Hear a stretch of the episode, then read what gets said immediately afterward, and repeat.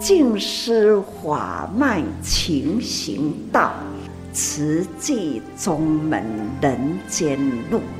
师父已经很正式的立宗，第一代的静师弟子要很精进呐，要做典范呐，立志承担，法入心随，带动善缘。修己度人，爱无量，福无量。欢迎收听《真心看世界》。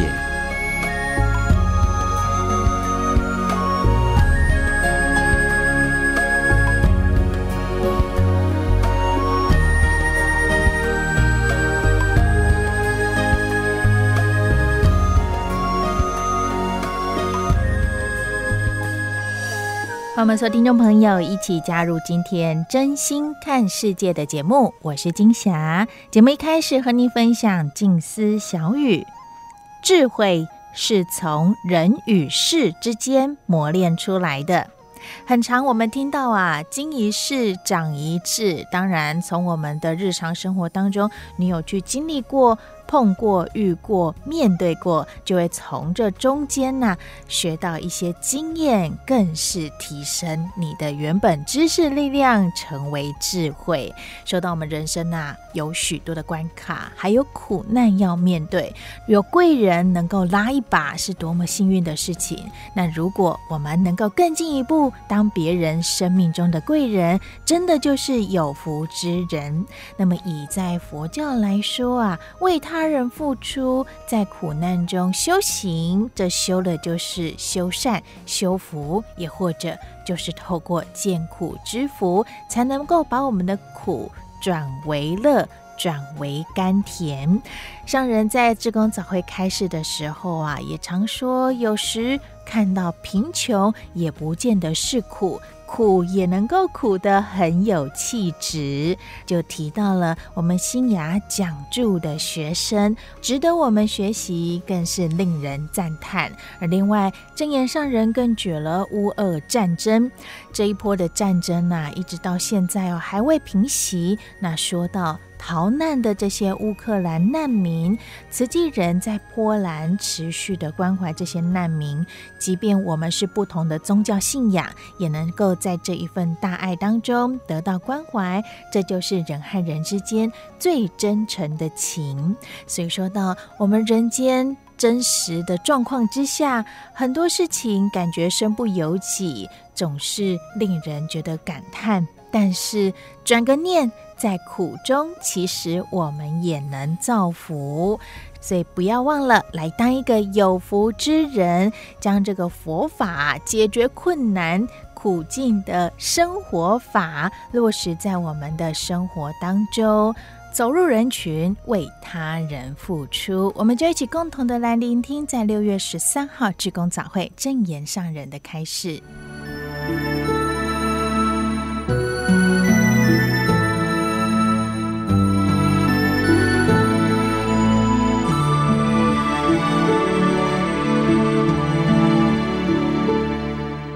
真实法是在家常中，除了家庭、社区、社会、人间事，这就是真佛法。不是谈天文，也不是说地理，要说的是人间事物。我。不也就是这样跟大家说话吗？光是人间事啊，就是呢，天天分秒都说不完呐。人生生态啦，的确之多啦，但是呢，离不开生活。看看早上在画面中啊，我也看到了平常人平常事，而且离我们很近的人间故事。那故事啦，也是人间真实事，总是在生活中啊，哈，时常都是很感慨，很多的人生都是由不得自己，都是呢因缘呐。师傅常常跟大家说：“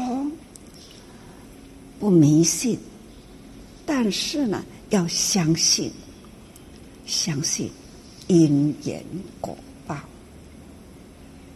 我时常说我很有福，我很感恩，感恩过去生呐，真的有造福啊。所以我今生此世，总是所碰到的都是好因缘呐。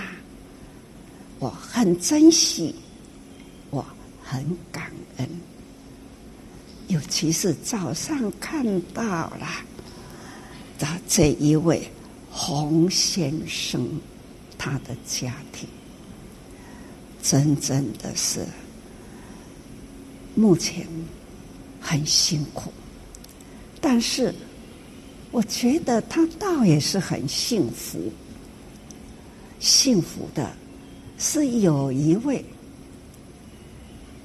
好太太，还有呢，有好儿子，看到了好懂事的的好儿子啊。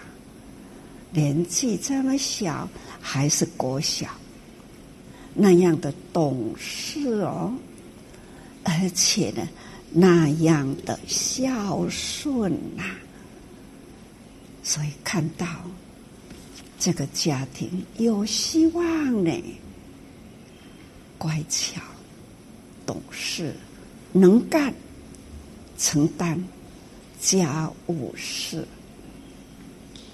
爸爸病了，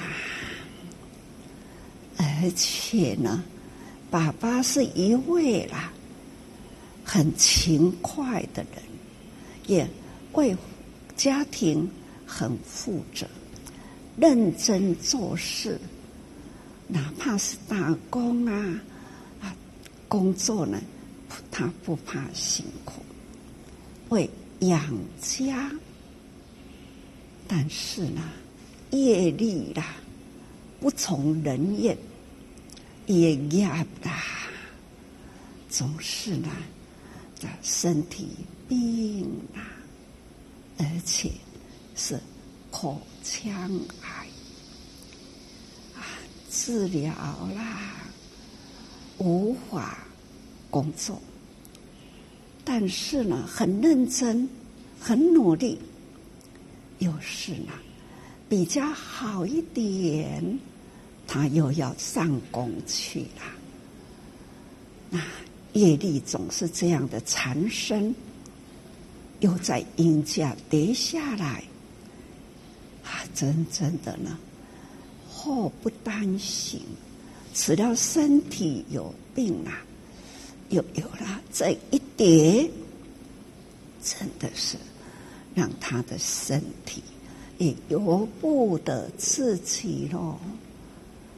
好在太太很贤惠啊，她去打工养家，孩子很懂事啊，就是上学，而且呢，承担家事，照顾爸爸，也要。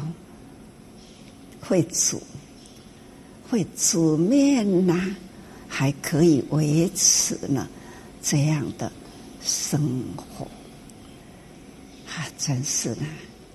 看来虽然家庭的现况很辛苦，不过呢是很有希望，希望在孩子，孩子的希望呢。也是在教育、读书，承担家事，这都是呢，孩子很懂事啦。还有呢，他们还要造福，懂事，总是知道要造福啦。虽然现在的生活实在困难，他还会呢，直同投钱呐、都是要帮助苦难。他知道。比他更苦、更需要人帮助的人还很多，他也懂得见苦知福，还要呢造福。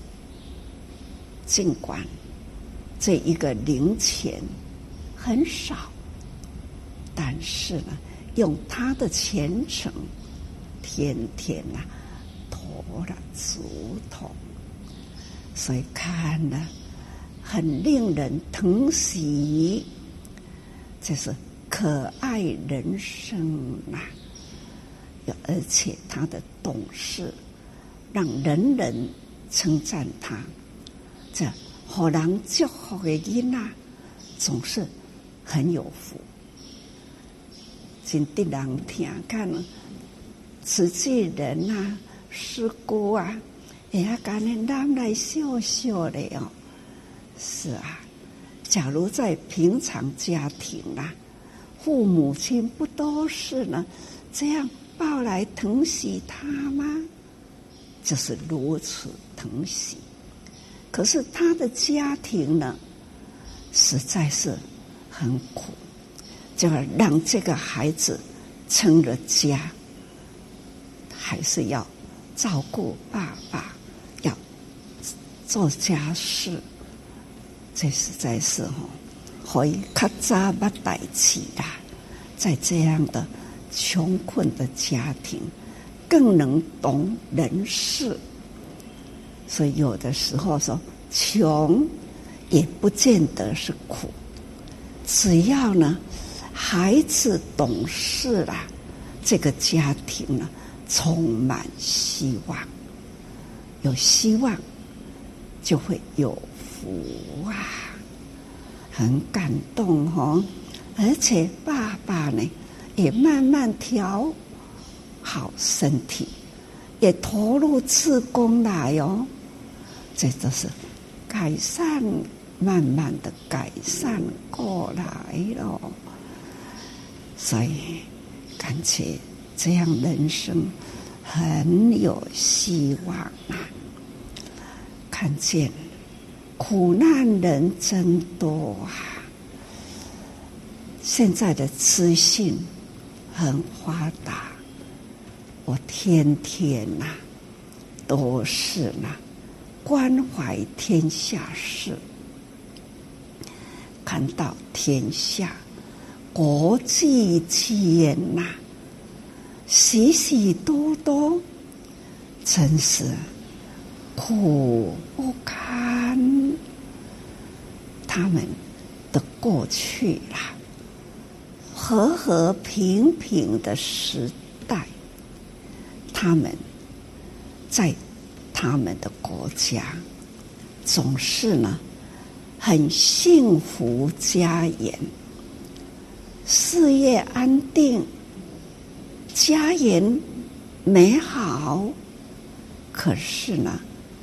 一旦呐、这种国家不稳定呐，而且呢，动起了战争，可知道这样的本来很有福、很享受、好的事业、好的工作，一旦呢，国家。动乱起来了，由不得不逃难。最重要的，也要保好家庭，所以呢，就会最先把妻子、父老总是呢要把他安置到了平安的国家，他们不得不回家乡去面对了战乱的社会，不得不守护在灾区不在阴暗。能不能保得家园安好，都不知道。总是呢，无常啊，时刻分秒都在他身边周围里。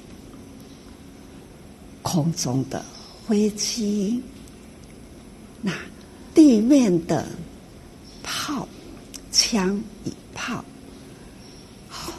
很令人谈起这样的情况，总是呢，很令人呐、心惊胆魄，实在是让人惊惊。这就是他们的分秒的心态，都是呢，生活在害怕中，而且呢。不得不停胸，不得不拿起枪支，投入了民兵啊，守护了他们的家乡里，或者是要投入军队去，常常看到了他们的国家成为战地一样，所看到的。路上啊，充满逃难的车队啊，要不呢，就是战战驾车、战甲车，都是充满了火药、汽油，这都是他们现在的生活啊。俄乌战争，土一。战乱，还有呢，四大不调，水灾、风灾、地震，还是呢，天然的、自然的灾难也频传，人造的这种危机、灾难也都在生活周围中啊，想。这是多么多么苦的人间呐、过去在讲《地藏经》啊，或者是讲这水忏，看到了战斗成为地狱，或者是呢，哪怕说天堂也有。阿修罗的战，那人间那地狱啦，雅车恶鬼，人间都是充满了雅车恶鬼，人见人呐、啊，总是杀气腾腾。这想看到了这样的国度啦，普天下。已经呢，好多的国家都已经陷入了这样的气味，这种炮弹气那个气味啦，实在是很令人担心，而且呢，那样的逃难人呐、他何去何从？何处呢？是那一群呐、啊，妇孺、孩子，是妈妈，是阿妈、阿公，细汉囡仔，到底呢要对多位去呢？想到了这一群呐、啊，逃难中，或者在战地中、啊。逃不出来的，总是呢，感觉悲哀。体苦啊！这实在是很令人担心哦！啊，苦难人偏多啦。不过呢，人间呐、需要有菩萨，就如在逃难中的遥远的国度里呐，华沙，华沙现在啦，俄乌战争很多呢，疏散逃难，但是呢，往华沙逃难的的人。是人数最多，那那个地方呢？好在有慈济人，但是呢，不多，不多啦，才几个家庭啊，是瓷器的。不过呢，一旦有这样天下有灾、人祸、灾难，他们呢？也可以需要帮助，他们就在当地的国家来做收容。有缘的人呐、跟慈济人呐、有缘，慈济人能做得到的，他们呐、就发挥爱的能量，总是呢。供应他们所需，当然啦，本会啦也会去支援，支援的那物资啦，从台湾集合，或者是呢需要帮助就地采购，也是本会呢，本会也是依靠啦。那全球慈济人，大家爱的能量，总是呢，哪里有需要，就集中在台湾去付出。所以看到了那一群逃难呐、落魄的人呐、啊，实在是心里很不忍心，感恩。当地有慈济人，有缘人呐、能得到支援，因为逃难人很多啦，也不见得呢，人人跟慈济有缘，能跟慈济人接触到，不见得人人都能。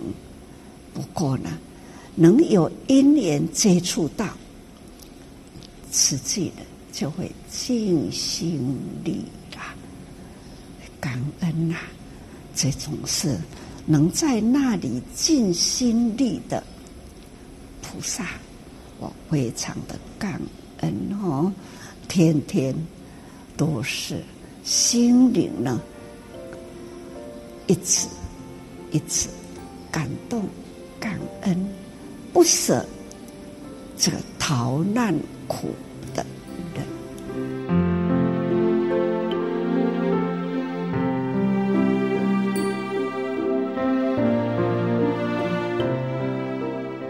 以上所收听到的是六月十三号志工早会证言上人开示的节选段落，更是期待大家持续的关怀哦。我们生命当中有苦有难的人还是特别的多，希望你能够付出一份的力量，大家共同用自己可以尽力的方式来付出力量，或是付出爱心，一起以真心来爱护世界。我是金霞，节目下个阶段继续和您分享大爱广播多用心 Podcast 节目新时代。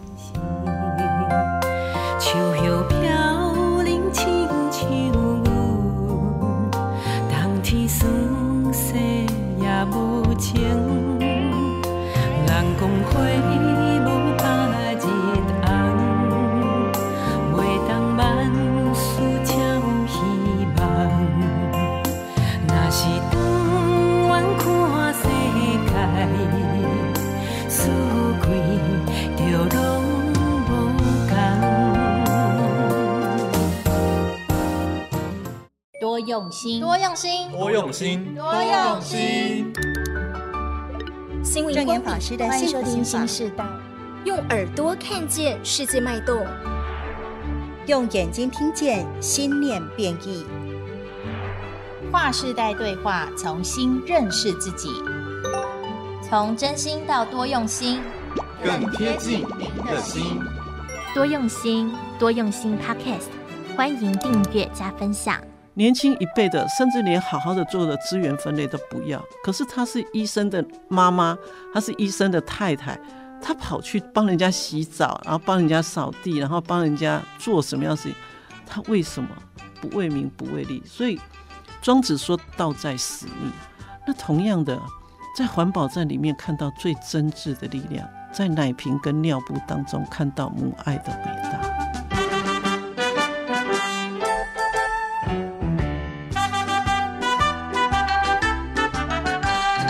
新世代聊心事，聆听正言上人法语，聊聊我们心里的想法。我是金霞。那么今天呢，我们继续来跟听众朋友也来聊聊哦。我们都知道追剧是很舒压、很疗愈，因为戏剧是反映我们自己的经验。有的时候也是实现我们自己心里的一个想象哦，所以其实，在看剧或电视剧啊，尤其是呃最近也蛮多都是这改编成功女性这个跌宕起伏的人生故事。那不管是经典的旧剧，还是最近的新剧哦，那我想之所以故事感人，就是在于这些呃时代儿女的悲欢离合，不论是亲情、爱情还是友情，丰富的情感总是能够特。特别吸引我们投入在剧情当中去观看，甚至呢产生了跨时代的共鸣。所以同理观之，我们来聊聊这个证言法师的故事啊，也谈到我们的主题就是女力，女力起家的这个佛教慈济团体哦。我们今天就邀约到慈济基金会编转处的主任洪静元老师，静元老师你好。哎，主持人好，所有的听众朋友大家好。老师，我突然有一个问题，在我们今天聊履历之前，就是好像宗教啊、教主或者是神明的主神，好像女性是不是很少？大部分都是配角居多，例如像圣母玛利亚啊这样子一个妈妈的角色出现。那个网络上有一个阿汉的那个九天玄女。啊，对对对，那个八百公尺 降落降落五百公尺，对对，这也是女性，这也是女性啊。观世音菩萨也是女性，妈祖也是女性，对，妈祖每一年绕境，真的是大家都非常虔诚的跟进。那祝生娘娘一定是女性啊，是是是，但在以数量来看。这女性的也是蛮少的，大部分都还是男性为主嘛。我觉得，因为中国早期它是一个人格神呐、啊，那你必须要从远古的社会来看的时候，它当时就是父权的男性的社会，嗯嗯嗯、所以当女人并没有那样的机会去受教育或者是走出去，哈，像早期的中国还有缠脚。记得春秋战国，或是更早，根本没有那那女性根本就是不能够抛头露面的。对，这个已经完全被定型了。所以女性的冒出来的人少，嗯，是因为整个男性的一个大自私，也就是说，他把他整个禁锢，他不让你有发展的机会。比如说，我们知道现代还有一些国家，他不让女性上学，嗯嗯，哈，他甚至女性不能单独上街。啊，甚至不能够，呃，开汽车。那也就是说，它代表的限制它的能力功能。对，就是说，如果一棵植物，我一直把你压在一个潮湿阴冷的地方，不让你看到阳光，其实它是没办法长的。老师，你这样讲让我联想到，像我后来结婚生小孩，我妈妈就一直提醒我，你绝对不能。放弃你的工作，就算很累，可能会两头忙，但是绝对还是要保有你自己的专业能力，还是要出来工作。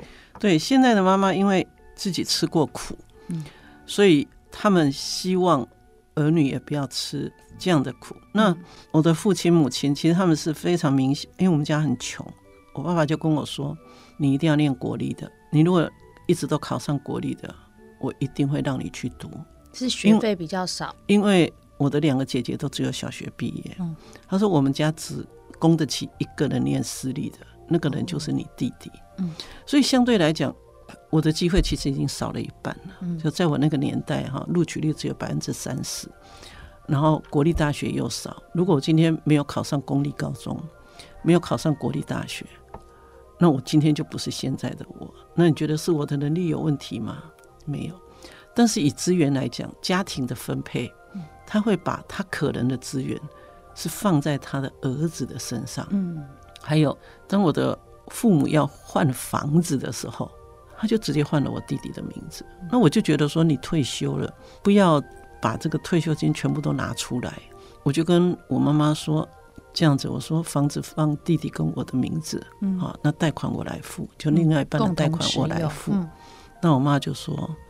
不行，这样将来会有纠纷，还是全部要放你弟的名字？我说，那我就不出钱了。嗯，就是 我我讲这个其实都是很世俗，我相信听众朋友可以非常有心理的同感，很，能够感受到。因为我们讲的女力这件事情，好像可能看历史来讲，都好像讲这个是国家朝代的这些事情，但是其实它已经慢慢的影响到我们每一个人呃生活当中，或每一个人的思想里面，在做任何决定，都已经会有一些微妙的一些变化了。我觉得唯一比较好的就是到我们这一辈了哈。目前我自己看到的，我的很多朋友们只生一个女儿或只生两个女儿的时候，仿佛他们没有那么强烈的觉得我需要一个儿子。嗯，好，所以我觉得这个就是一个改变。然后现在男女的受教育的这个平等，哈，其实也一直在提升嘛。哈，家庭的经济稍微好转，我觉得这一点是蛮平等的。但是我觉得在女生的这个生涯成长里面，她还是会有一个 gap。啊，一个 gap 就是说生小孩这件事情。嗯，那我想这个其实也跟现在的少子化、不婚不生，哈，当然除了说薪资下降、房价升高有关之外，其实是女性她其实不太想受到因为怀孕哺乳的这个过程去停顿了她的工作事业。也就是说，有时候她必须要有一个觉醒。我我常说，它基本上是。两种觉醒呢，哈，一个是在慈济的这种所谓的跨入社会的觉醒，嗯，大爱，对，一个是你必须要觉醒，就是说，当你选择了家庭这一块的时候，你势必在某一个地方是会慢下来的，那你只有心甘情愿的去接受这个部分，你才不会在将来某一个不如意的时候来算旧账，对，就是说。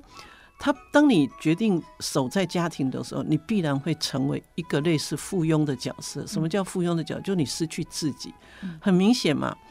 我们总是叫某一个人叫，你看从幼儿园开始哦，微微妈妈，哈啊，婷婷妈妈，哈啊，都是叫你什么妈妈？你的名字不见了，你知道？你变成一个角色，然后再来呢，他就说啊，张太太，哈啊，李奶奶。啊啊，某某某丈夫的对，就是丈夫的，所以我觉得教育本身哈是一个让你在人间的应对进退比较好的一个方式。嗯，那今天有的时候是命运选择你作为一个家庭主妇，有的时候是你自己因为很喜欢成为一个家庭主妇，但是有一天呢，啊，如果有一个力量可以让你走出来。所以我昨天在看这个呃，主持人大家想问我的内容，我心里面就一直在想那个佛就是佛陀嘛，他有一个很重要叫自觉，就自我觉醒。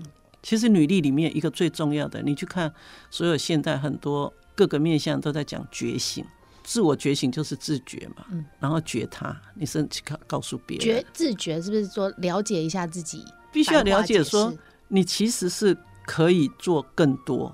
然后你也可以为自己做某些让你快乐的事情，而不是说当你在柴米油盐酱醋茶，或者是接送孩子，或者是配合老公，在这样一个过程当中兜兜转转，你的自我不见了，然后你开始会有一些所谓的啊、呃、抱怨，或者是呃，就像说喝茶聊天，你除了聊丈夫，除了聊孩子，你其实没有东西可以聊，嗯，你也没有更多的。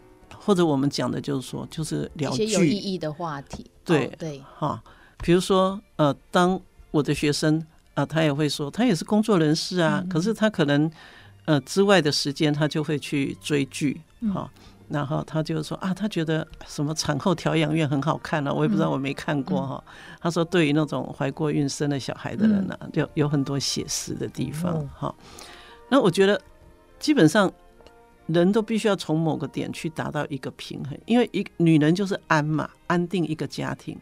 我有妈妈的心呐、啊，是安定的，在一个屋顶之下，一个对温温暖的。嗯，那我觉得这些幼苗，这些孩子。他们真的才能得到一个比较好的成长，不是说啊，你要时时刻刻盯着他哦。其实正言法师他常常很多父母都会来问他问题，就说啊，这孩子这样那样啊，要怎么办？我已经花了所有的心血，上人都会跟他说哈，其实小孩就像植物一样，他种到土里面以后啊，那个雨露阳光会自然的去滋润它。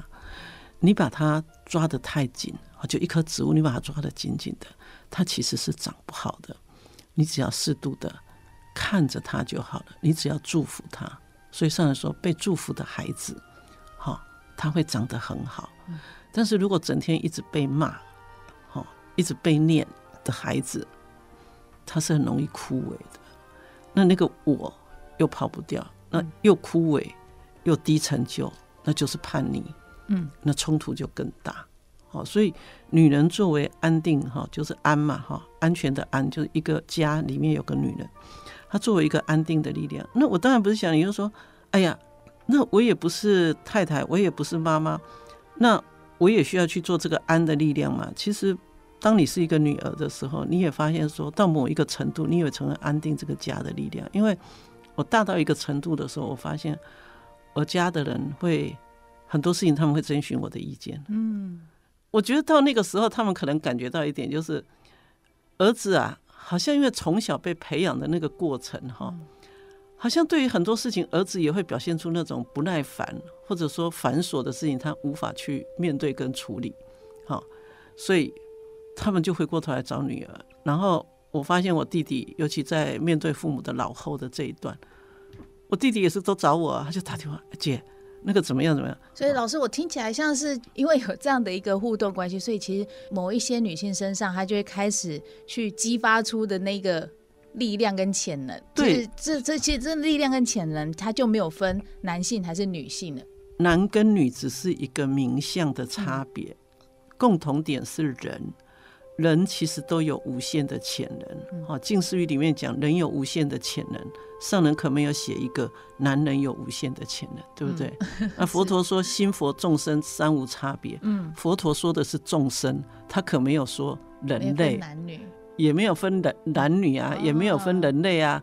好，所以人类不能说自己是万物之灵，然后自己就怎样？那是因为没有分等级，没有没有差别。因为心佛众生三无差别嘛。那如果人类你自认为是最高的，你是不是应该成为一个保护者，而不是一个掠夺者啊？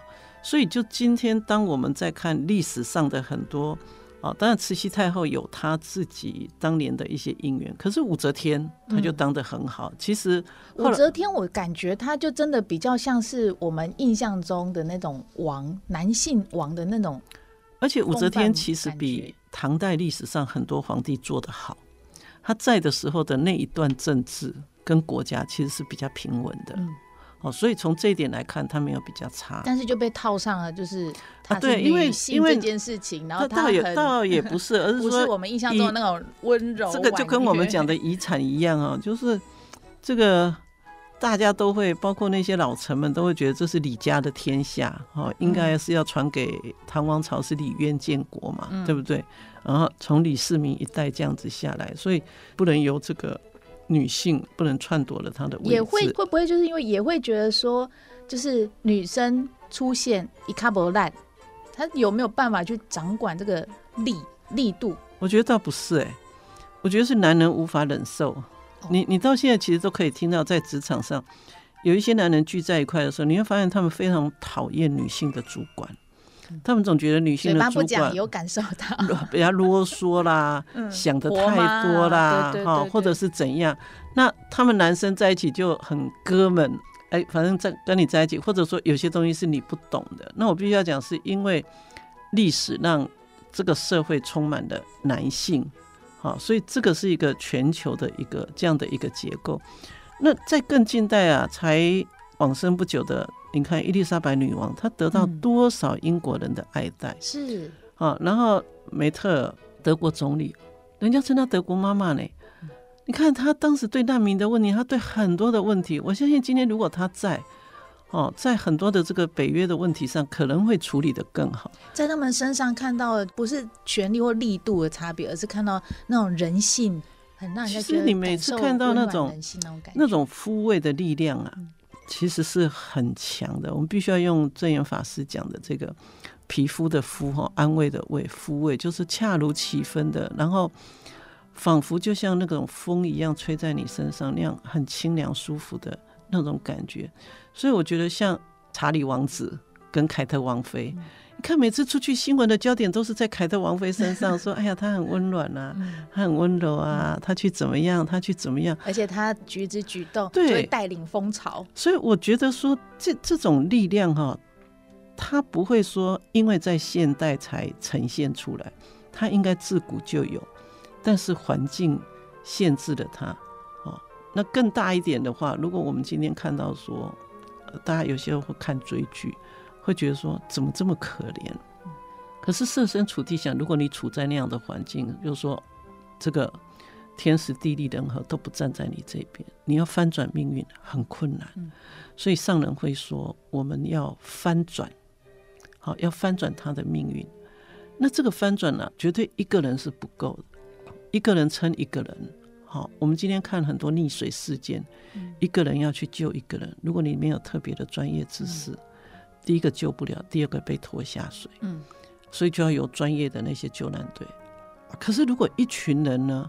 哦，所以今天很多人在扮演这个一群人的角色，所以我想这种所谓的群哈，这个群里面它其实并不会分男跟女，所以如果你把女生的力量集合起来的时候，那你想象她可以做的力量。有多大？嗯，刚刚老师讲那个翻转的那个力量，我觉得常常自己在谈说，这个慈济的开始是三十位家庭主妇开始，而不是说三十个这个呃有力的男性。我觉得女人有一个特质哈，就是心软，因为女性是一个比较接受性的，所以我们说女性比较接近宗教的特质，她比较容易接受，她比较不会去问很多的为什么。然后他可以因为爱，所以你看到很多妈妈都是无怨无悔的付出，她很少去问为什么，她也很少做那个逃避的角色。当然有例外情形，我们看到很多大灾难之后哈，留下来撑住一个家的，其实都是妈妈，都是女性，你都是看到她含辛茹苦的把小孩子给带大。母亲真伟大，对，母亲真伟大，为母则强，嘿。啊，那个什么哥哥爸爸真伟大，你看唱起来就不会让你想哭哈。可是那个什么母亲的 呃摇篮的手啊什么，你就会觉得啊不是，然后你就觉得说就很想哭啊，你就感感受到那个妈妈这样子。所以我觉得以上人的在这个人世间显现的角色来讲，她还是一个女性。所以当她出家，然后当她在看到那一滩血，然后又听到说。是因为没有八千块的保证金而没办法就医，然后抬回去的。那当然，既然是怀孕的妇女又这样子流血，那就表示她有可能是一条命，她有可能是两条命啊，就是可能其中一个可能是两个。所以在这里面，我觉得她心里面除了悲痛之外，是一种很深的爱，就是我们讲大慈悲。我觉得在那个刹那，她有一个很大的。觉醒，自我的觉醒，就是我出家到底为了什么？我出家读的，就是要学佛陀的大慈大悲。可是眼前当下这一些苦难就在我的面前啊，眼睁睁的看着它发生，我却无能为力。嗯，那我我我这样子出家的目的在哪里？所以我觉得上人的这个觉啊，他其实很早的从父亲往生，从提菜篮，幸不幸福？然后到底人死了往哪里去？所以我觉得觉得前面一定要先有问号，因为你没有疑问，你就不会去找答案。因为有疑问，然后去找答案。但是大多数的女性哈，因为上人是不世出的圣人，那大多数的女性就是因为爱，她不止爱先生，爱孩子。那上人结很多的好缘，所以当她在花莲落脚，然后上人从年轻的时候讲经说法，他就说得很很动人，所以他吸引了一大批的信众。所以当这个导师要他到回嘉义庙宇南落的时候，当然大家舍不得。我觉得那是出于一份爱。对这些三十个家庭主妇来讲，他们就是爱。就女人哈，最简单的，包括小女孩，你去观察，她看上一个发夹，她就时时刻刻去站在那个发夹的前面，她就生了根长了芽了，他就觉得我非买到它不可。所以这个爱一旦被启发了，他们爱上了，而且很快就觉得说我不能让你走啊，我不能让你走，那怎么办呢？所以上人说，可是我很想做救人的事情，如果不让我走，那就一个条件。你们要帮我一起救人，那我们怎么救人呢？啊，当然要在不影响生活的条件呢、啊，不能说你把你家的财产捐给我，怎么还要顾家？哎，所以上人最简单，因为女人哈那个扛塞卡嘛哈，那女人是那个当家的，就去买菜嘛，她自己最知道，如果省个五毛钱呢，可能少两口菜啊，家里的人吃起来也不会特别有感觉，所以哎，她用的非常有智慧的告诉他们一个。她可以做的方式，那其实就是上人怎么说，他们怎么做，很能干哦。上人讲，他们就去做。啊，我们要救人啊，所以要存钱，今天少买一点。我们要救啊，那有一个人很可怜，那这个很可怜的人要怎么办？哎，这个时候女性就很好，因为她从小受到的教育、学习看到的就是照顾。嗯，她说啊，那我去帮她洗衣服啊，那我去帮她煮饭啊，那我去帮她做什么啊？然后我们帮她就业嘛。他其实做的这个哈，就是具体而为的一个放大的妈妈，只是说用很多个妈妈的角色来共同面对那一件苦难的事情，不管是卢丹桂，不管是林珍，就用好多个人的福气来一起聚集成一个妈妈的形象。其实观世音菩萨就是一个慈悲的母亲的形象。嗯。对不对？所以他可以庇护众生。那我觉得当时上人就在讲，想说一尊观世音菩萨就是五百，就是千手千眼嘛，就是五百个人。所以如果他能号召五百个人，他就可以变成一个组织，他就可以去帮助群。就也许他不能照顾到全部的人，可是最起码在他眼睛看得到、手碰得到、脚走得到的地方，他可以去做。那我觉得这些。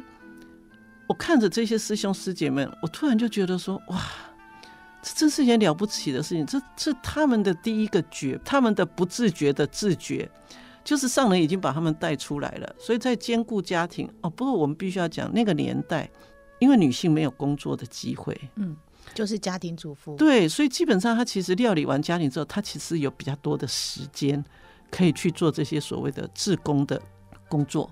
那又在正确的宗教的领导之下，我觉得他们就发挥了一个啊，还有女人其实很爱讲话。哦，还就是上来引导他们去说对的话，就口说好话。哎，就你给他教育，你给他一个很生命跟生活的教育，然后他们就开始去讲这个啊讲，然后最后就是啊就可怜的呢啊那哪个倒沙个，但一个带一个哈，我觉得这个很像现在的那种贵妇饮茶哈，就是说在讲说，哎，我跟你讲这个衣服很好看哦，这个包很漂亮，然后讲一讲，是不是旁边一个说我也要去买？对，对不对？就就就带动嘛啊！那一些年轻人啊，对不对？很潮，对不对？他们也说：“哎，我跟你讲，我在网络上订了这个，然后呢，然后另外一个年轻人说，我也要去买。嗯”那今天如果三十个家庭主妇啊，当他们分组聚在一块，说：“我跟你讲，我昨天去看了一个个案哦，然后怎样怎样，说这么可怜哦，然后我们明天要去看，你要不要去？好啊，好啊，我跟你们一起去。你知道，其实他就是当你把这个水引导到一个正确的方向去的时候。”那这些有缘的人，就是跟这个潮流有缘的人，他就跟着一个善良的力量一直往前走。然后，因为善本来就是人性最根本，叫人性本善，所以挖掘出这一块，然后上人又给了大家法号，我就常常在想，因为我自己是说能该欢喜天天在。真心看世界，Fit 多用心，新时代完整内容，欢迎您能够上我们多用心 Podcast，耳朵的多多用心来搜寻我们，加入我们，更帮我们多多分享出去。而节目连接网址会附在说明栏，点选就能加入我们哦，随时随地想听就听，多用心 Podcast。真心看世界，我是金霞，我们下回空中见。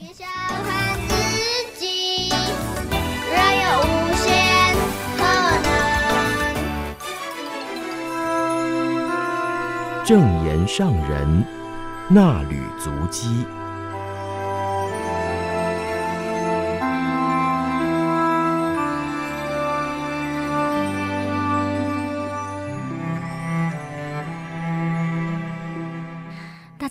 我是荣轩，欢迎收听正言上人纳履足迹单元。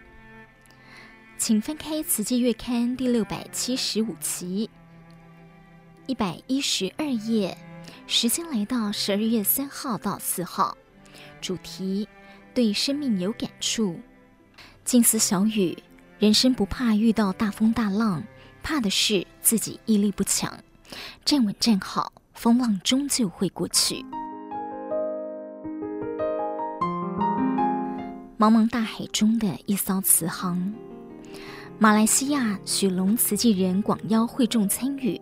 静思法水妙莲华金藏演绎，从五月到十一月，投入五千三百多人次，带动各社区品书会，如同四百三十九艘法船起航，共同入金藏。十二月三号，许龙慈济人与上人连线座谈，叶芳丽师姐提及新冠肺炎疫情严峻时，经营的餐厅没有收入。家人劝自己改做荤食冷冻品，但听到上人开示说，以前做错了，接下来就不要再做错。发愿以后要走对路，不止自己吃素，今年十一月也将经营的荤食餐厅全部改成素食。上人给予肯定与鼓励。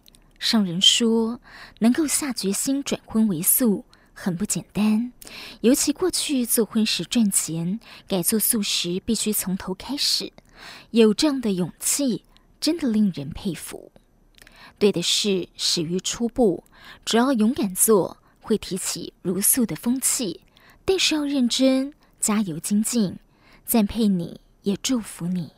黄冠静师兄分享自己在两年前工作时不慎受伤，以致行动不便，要坐轮椅度过下半生，实在难以接受。终于在太太与家人鼓励下振作起来时，太太去年却因病往生，留下自己与四岁的孩子。幸好参与品书会入经藏，有上人的法，让自己度过低谷。处理太太身后事，发现来时空空，走了也是空空，一点都带不走。要把握时间帮助人。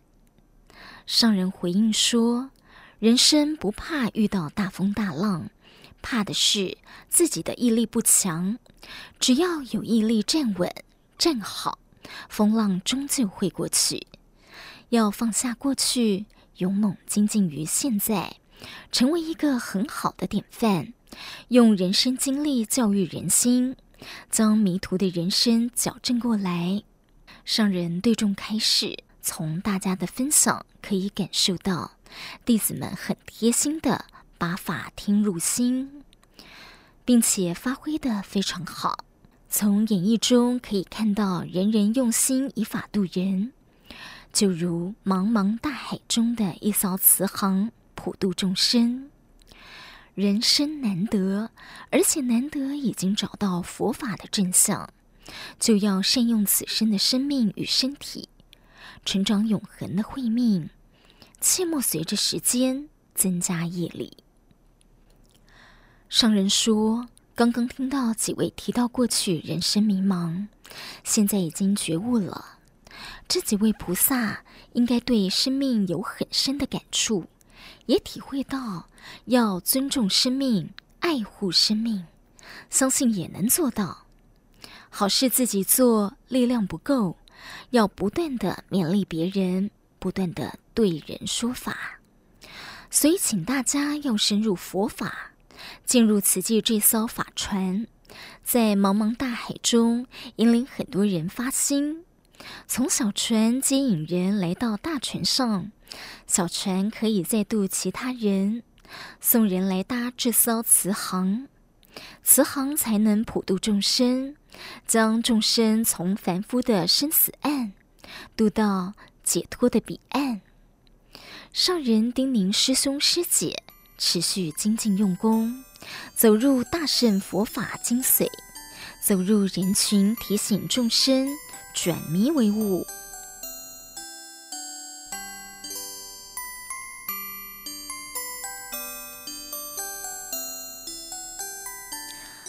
口欲无尽是造业的起点。十二月四号，联合国团队报告参与埃及联合国气候变迁大会，成果分享。透过视讯连线，美国曾词汇师姐简介过程，大林慈济医院林明南副院长分享健康照护系统的共知、共行、共事。年轻代表菲律宾林文英师姐与马来西亚曾焕寻师姐分享心得。德国林美凤师姐分享气候变迁下的人道危机与适应机制。上人认为，每一位师兄师姐的报告是所有人都要知道的重要资讯。人心贪欲无尽。人口增加的越多，对地球环境与气候的影响越大。尤其为了吃肉而大量饲养牲畜，排放的温室气体非常可观。总之，大量的养殖都是造业的起点。唯有鼓励人人减少欲望，世界上许多粮食产地因为气候变迁而减产，部分国家因此缺粮。若无法改善此一状况，将来全球粮食供不应求，是危机生存的一大问题。上人提到，除了农粮减产，水资源因为气候变化和污染，也会是影响人类生存的大问题。所以，维护山林大地的水土保持功能是当务之急。不只有减少砍伐、多种树，更要减少开发与制造。商人说：“地球是活的，地球需要呼吸，而且有维持生命的血脉，也就是水。大乾坤的生命与人体小乾坤的生命息息相关。假如人类无法有大觉悟，就无法解决这些问题。”上人请团队用心整理会议内容，透过各种传播媒体用心报道，让更多人能理解。起觉悟，挽救地球环境，改善恶化的气候，是全人类的责任。所以要不断的宣导，让人人都来关心环境问题，并且愿意改变生活习惯，多素少荤，以缓和气候灾难。